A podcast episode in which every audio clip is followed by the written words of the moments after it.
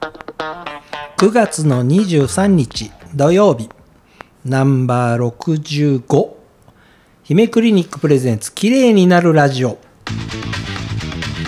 OK 姫クリニック昨日がですね衝撃的な終わり方をしてしまったのでうん、だってあの申し訳ないけどあのあの今までたくさんのそのお医者さんになる方々を教えてきましたはいその結果の最後のまとめがあれだったんです最後のまとめあの無理やり私切らないといけないぐらいのまとめになったんで、うんえーきっとね聞いてる皆さんにとって、えーところで成長因子って言ってたのはあの外国海外からのあの訳をするときに出来上がっちゃった言葉だよまでしか分かってないです。あの修復因子と言った方が、だからえー意味は伝わるんだよねっていう、なんか何を修復してくれるのか、えーどうやって修復してくれるのか、えーそれそういうこと以上にえ成長因子とかっていろいろ言われてたけどあれってなんでできてんの、どうやって作ってんのって意外と皆さんそれ気になってますよ。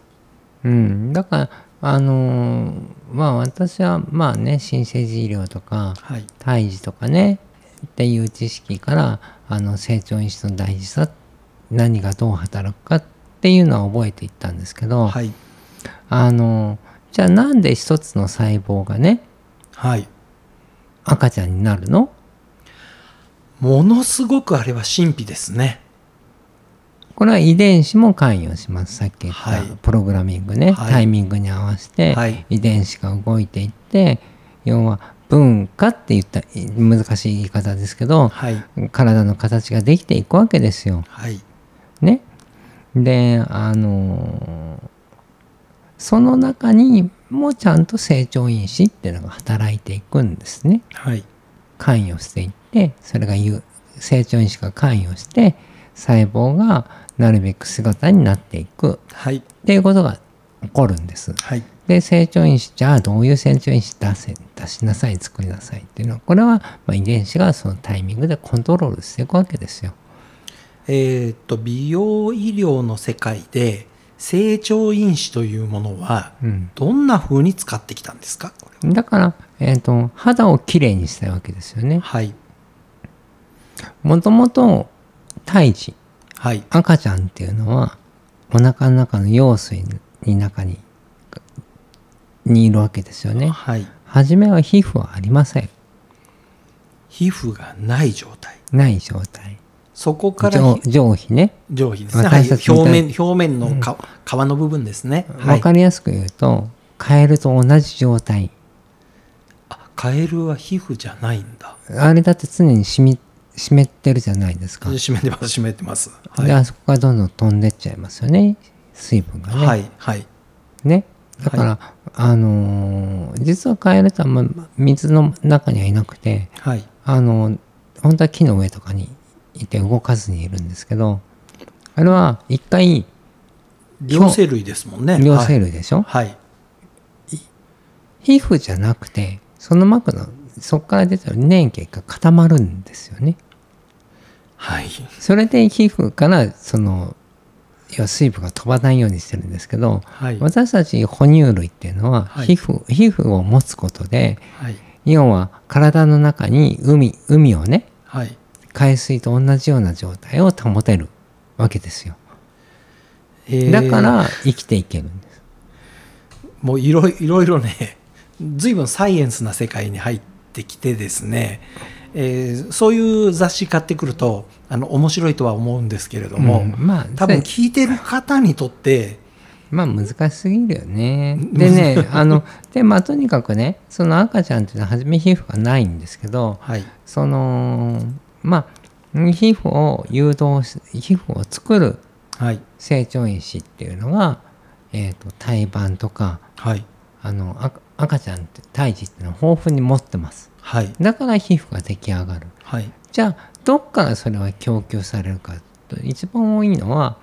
あの分かっているのは胎盤が放出する、はいもしくは羊膜が放出する、はい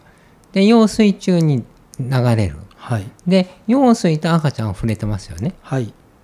だからそこに皮膚が誘導される皮膚が出来上がってくる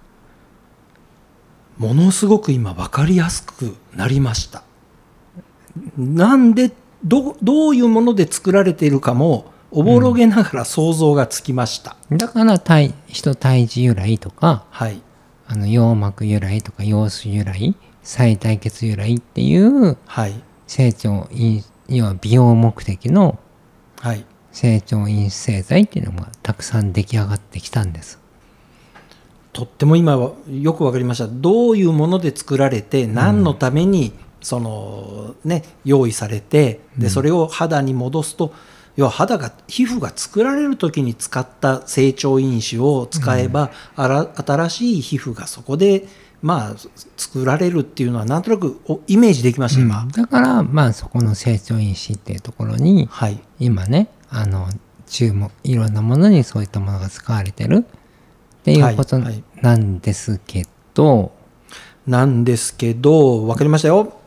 前回、えーひ姫クリニックがニュースリリースを流した中で、うんえーまあ、しちょっとそのいろいろな薬剤を精査しましたところって言って、うん、だから例えばじゃあ赤ちゃんをが生まれてしまえば、胎盤羊水羊膜はい、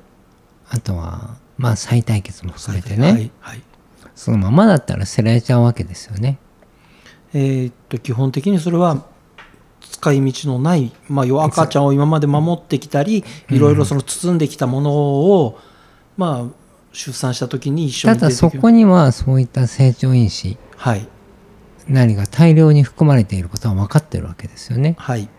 で例えば羊膜を培養すればそこからはその成長因子を大量に放出するわけですよ。はいね、上皮を作るためまあそればっかじゃないですけどね特に羊膜っていうのは上皮を作る成長因子を大量に放出するわけですよはいだからあの羊膜から作ったとかだからそれを使うと皮膚がきれいになりますって言ったりするんですけどですけどどうこれ何度も言うあの前もお伝えしたんですけどはい、うーんじゃあ使ってる材料はい、その胎盤羊膜はい、何そのものっていうのは本当に安全なんでしょうかそうですね。っていうところです。えーまあ、いろいろなその、まあ、病気もあれば、うんうん、あのいろいろと本当に完全に安全なのかどうなのか、まあ、例えばあの一人の方ではなくたくさんの方のものから作ってたら、ね、誰か一人うん病気でもこれ危ないで病す気としいうかなあの感染症なりがもし混じってたら、はいはいアウトですよね。アウトですね。しあとはプリオン病の可能性もあるしプリオンなんかはもう調べることもできないんですよね、そのあとはさっき言ったまだまだにあの、ね、医学でも分かってないことたくさんありますからはい、未知の感染症なんとなく SF 映画のようになってきまましただね。見つかってない感染症はい、にかかる可能性はあるし、はい、えっ、と、うん、そうね例えばじゃあ本当にえっ、と妊娠そのまあ妊娠中ですよはい、胎盤とか使うのは当然分娩の時のものをもっともっとひどいともっとこれは許せないなと思うのは堕胎した胎児を使われたっていう例もあるぐらいですから。もう本当に倫理的にもうとてもじゃないけど、それちょっと許せない話ですね。うんはい、そういう事例もね見つかってますけどあのじゃあこれをねじゃあ本当に感染症がないかどうかっていう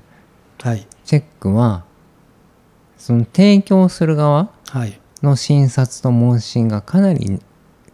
きっちりされてないとわからないですよね、もう本当に診察問診だけでもちゃんと検査されてるかどうかですよね、本当に。だからそのものは検査されてますよはい、感染症陰性ですってなってたとしても、はい、皆さん知らないと思うんですけど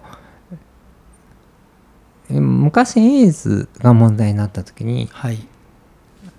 検査が陽性になるまでに時間がかかりますもうこれあのコロナの時もそうじゃないですか。ね感染はしてるけれども、ちゃんとそう検査して分かるまでには日数が必要っていう、そうなんです基本的にそうですよね、そそうの辺は。そうなんですはい、ウィンドウピリオドって言いますはい、だからそれがそのウィンドウピリオドが存在するかどうか感染するリスクがあるかないかどうかっていうのは検査だけでは分かんないんですはいだからその提供する側はいの人にそういう目的で例えば成長因子製剤なりを作る目的で提供してくださいとはい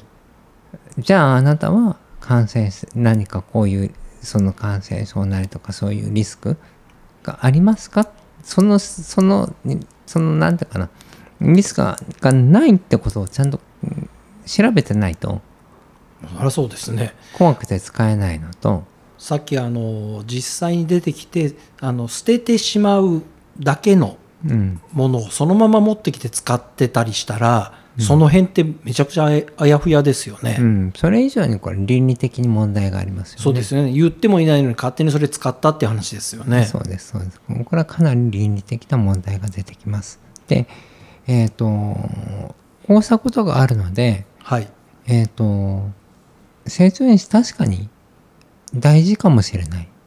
まあ、あの実際に肌をきれいにするために使ってきて、えーそれなりに効果を上げるものも出てきてたわけですよね。ありました。はい、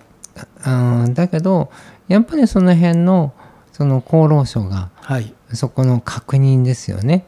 生物由来性由来基準はい、せそこをちゃんと確認しなさいよって言って言われて確認してみたらはい、条件を満たさないものが多すぎてはい。で使えなくなっちゃったっていうことですよね。えー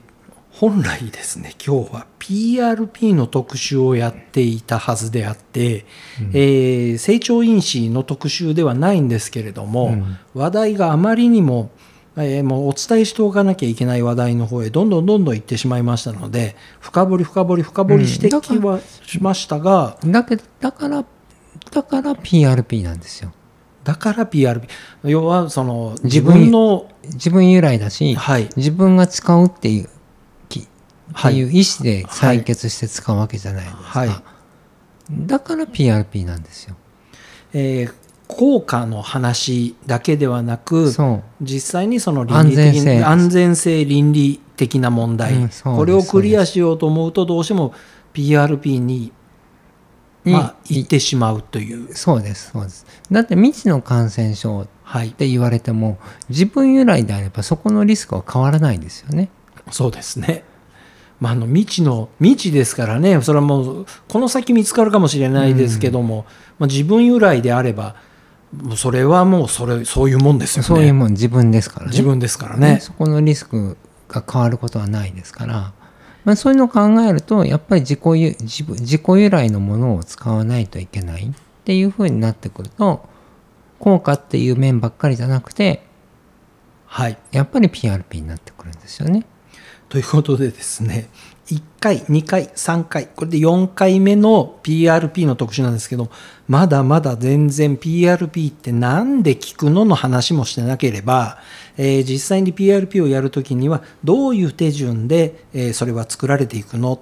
だったり、最終的に PRP を戻すとき、まあ、PRP をお肌にどうやって入れるのっていう、もう本当に具体的なお話っていうのが、全くここまででできていなかったな。プラス、えー本来ちゃんと説明しなきゃいけないのは PRP はこんなに安全を考えてやってますという第三種医療機関だからこそ、えーまあ、PRP の作ったものをちゃんと保存してるんですよなんていう話も